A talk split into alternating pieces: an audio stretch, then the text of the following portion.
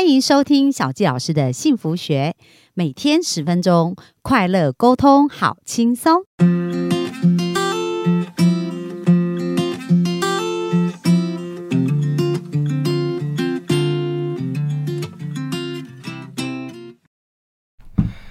欢迎收听小纪老师的幸福学。那本周呢，我们邀请到的来宾就是我们的 Cora。那她真的非常厉害哦，二十八岁就实现她人生财务的一个梦想，财务自由的梦想，而且完成她人生很多环游世界，还有她其实做了很多的投资。她从有呃被动收入的想法开始，她几乎现在所有的收入全部都是被动收入，哦都是持续性收入。所以呢，今天我们想要请 Cora 来分享一下，其实，在实现梦想的过程当中，当然我们、呃有一个目标是很好，不过在前往目标的过程，可能也会遇到一些瓶颈啊，一些挑战。那 Cora 到底是怎么去呃突破这些挑战，怎么去穿越这些挑战的？我们就请 Cora 来跟我们分享一下。嗨，各位幸福听众，大家好，我们又来了。呃，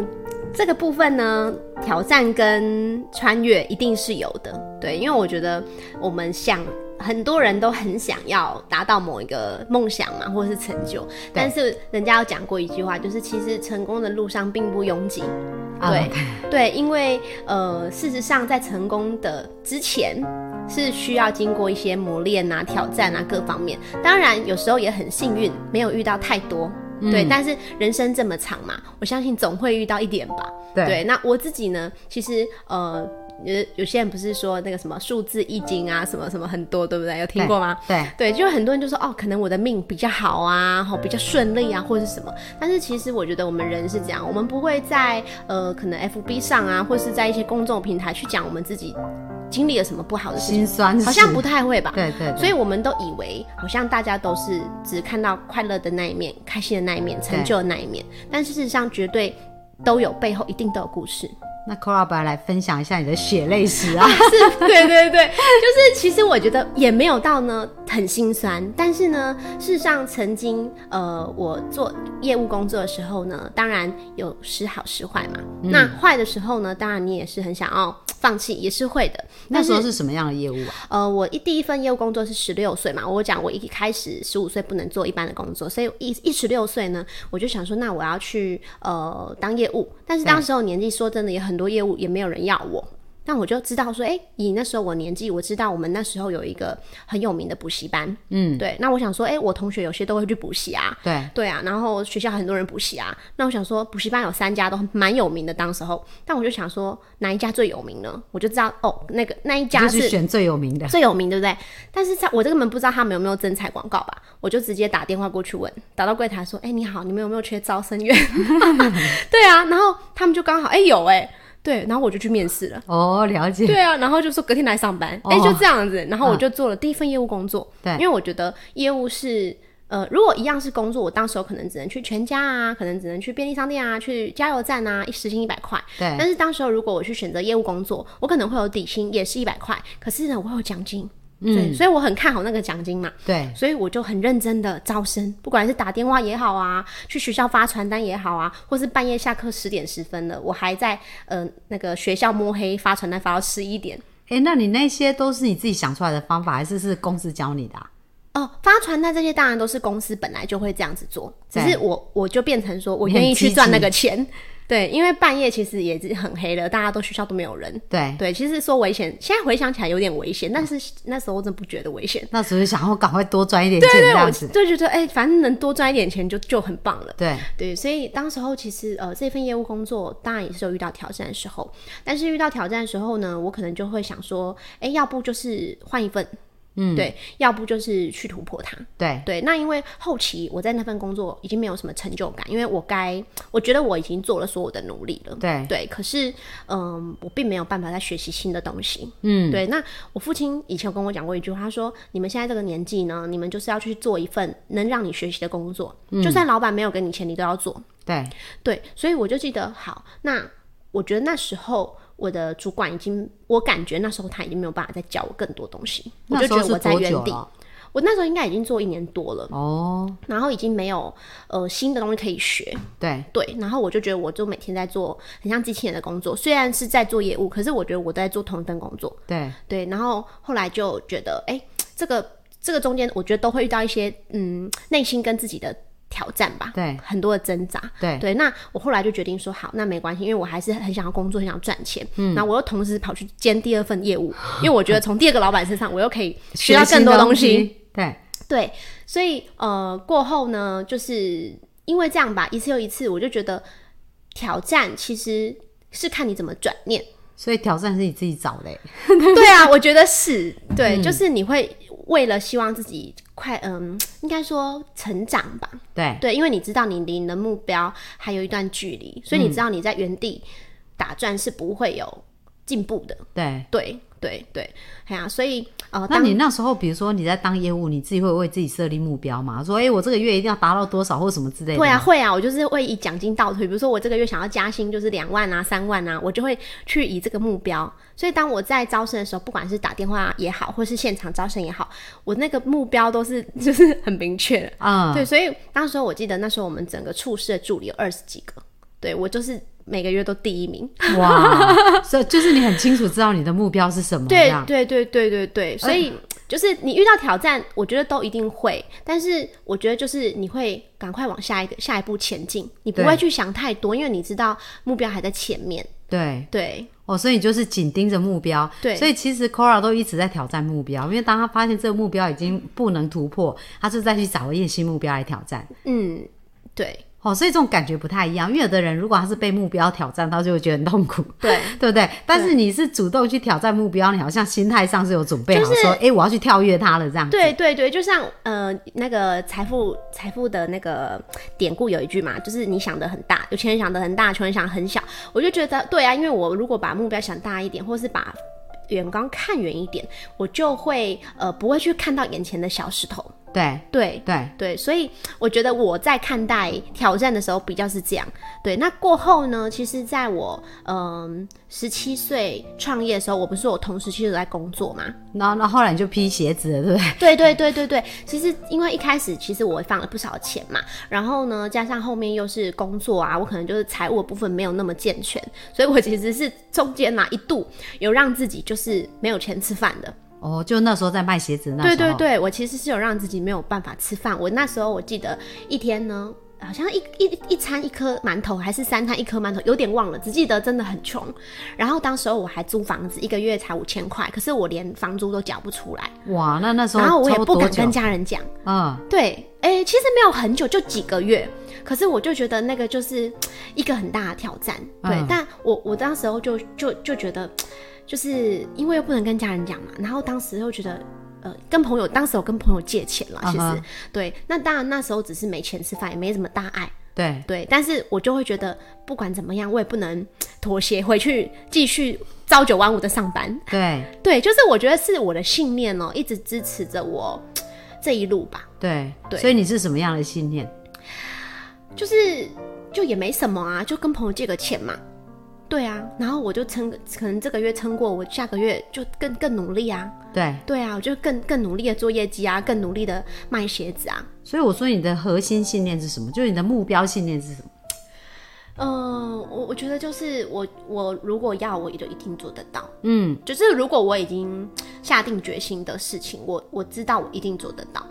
所以你下定决心就是你一定要创业成功，对然后过上自由的人生，就是自由，嗯对不对对？对，就是一定要然后可以渴望环游 世界。对对对，对就是这样子嘛。对所以你当你赚到钱的时候，你就哎、诶那因为你说你十七岁到十八岁总共去了，十八岁到十九岁去18了六六六个国所以那时候还是在卖鞋子吗？十八岁的时候呢，因为后来我就是要念大学了。那要念大学的时候，我就呃，当时候因为功课当时候不是很好，但是以后大学还是想想念好一点，所以我就去补习啊，补了两个月冲刺班。那冲刺班就是从早上八点要去补习班到晚上五点下下课嘛，然后再去学校念夜 间部，再去六点上上课到十点嘛。所以我当时候就决定先把鞋店关掉了，因为我还是要念大学嘛，总不哦，所以能你本来鞋店是白天在顾，晚上。晚上对啊，你又念我夜我间部、啊那时候请我姐姐帮忙，哦然后六日才去。那六日生意最好，其实平日没什么生意啦。说老实话，嗯其实最赚钱是六日。哦，对，平日其实就是有点打平，多赚一点点。所以我那时候是请我姐姐帮忙。所以你平日是要上课，你看真的对有有想要成功的时候，一直想办 法，对不对？他不会想说我在上课那怎么办，对不对？还对是想办法对，去就是做。找资源这样。对啊，对，所以后来就因为这样考冲刺班嘛，然后刚好那时候我姐姐遇到她的那个 Mr. Right，然后就热恋中，所以她啊哎就没人帮你固定她对对对，因为那时候连六日我都要补习，哦，所以我就后来就觉得那就干脆先收掉吧，反正这不可能长久之计嘛。就路但是一边个摊经那时验，候，对，其实它就是一个摊车，嗯哦就是我做一个很漂亮的摊车。哦，对对对对对对对那收掉就暂时那时候没有什么其他工作，就是先准备考大学这对，样当子嗯时候是这样，因为有那时候就是有一点存款嘛，然后就想说那就先考试再说吧。对，对，后来就考上了大学之后，就想一想也不想再做鞋店了，嗯觉，得这不是长久之计。对，那当时候就想说，哎、那要找找新的机会嘛，嗯，对啊，后来就哎、诶刚好就是一个信念吧，就想说我想要找旅游相关的，当时候。对对，对我就想说，我这么爱旅游，因为那时候已经，那时候已经出国了嘛，出国了，然后就想说，哦，那我想要呃找旅游的工作，跟对旅游相关的工旅游作，相关的工作，我就跟宇宙下订单，对，哎、就很神奇，就不到两个礼拜吧，就一个朋友跟我讲一个很好的一个国际的一个旅游生意的机会，对，然后它可以发展组织，对可以发展团队，嗯，等于是像是这比较像企业家象限吗？B 象限。对对，比较对像企业，但它不用花很多的钱在一开始。对，对，那我就觉得，哎、这就是我要的。嗯，对，然后当时候所以你看你下订单其实来的蛮快的，算对很不快，算很快，哎、两个对？不礼拜、到两哎个礼拜哎对，就但来了但，中间其实这两个礼拜我也找寻了很多的可能性，譬如说我去找，哎、是不是导游呢？后来发现导游的工作也不适合我，因为很其实很不自由。对对然后就哦打消这个念头，后来又去找一个台湾那时候旅呃游轮代理很的老板，对，对我就透过关系就去跟那个老板吃饭，当时我也才十八岁 嘛，然后老板就很疑惑，就说你怎么会来找我？我就说啊，因为我就想说你们。公司很大、啊，然后有没有缺业务啊？当时我还是觉得嗯想做业务因为我想出国玩，然后又觉得业务又，我跟他说不要底薪的，因为我想要自由，对我不对想要底薪。对然后过后，当然后来发现那个老板的个性可能跟我不知道很 match，所以就觉得算了，还是不要好了。对我自己也很多考量，后来就想说，好吧，那就再等等，就等到了后来我讲这个机会。哎、其实我觉得很有意思哦。刚刚 Kora 讲到一件事情哦，就是说一般人在找工作啊，都希望说，哎、底薪保障多少？是不是很多人都 care 这一些？嗯但是 Kora 说，哎、我不要底薪哦，我要自 由。而且你看，有能力的时候才挑战，对因为真正想赚钱的这些有钱人对，他不是在看你的保障是多少，是他是在看这一个呃这个空间有多大。是是啊对不对？这是嗯个成长的空间，或者这个生意的机会，这个发展的机会有多大？对所以真的是印证了有钱人跟一般的人想的不一样，嗯对不对？是一般人可能在想说，哦，我去公家机关上班啊，我可以有一个稳定的薪水、嗯稳定的生活。可是有钱人是在不断挑战极限，是，所以 Kora 其实在这个过程当中也是一直不断的锻炼去挑战哦。嗯，那那其实有时候我觉得是这样，当挑战习惯了以后，你也不会觉得它是挑战，对啊反而你觉得它就是一个好玩，就好像打电动玩具，你知道，嗯如果是你又一帆风顺，对啊嗯都没有什么。都没有什么刺激，那你就觉得很难玩呐、对啊总是要有一些关过不了，你才觉得好 玩，对不对？对，没错。昨天才玩玩，跟我小那个侄子他们玩一个那个 Sw- Switch，你知道吗？玩一关玩了两个小时 半，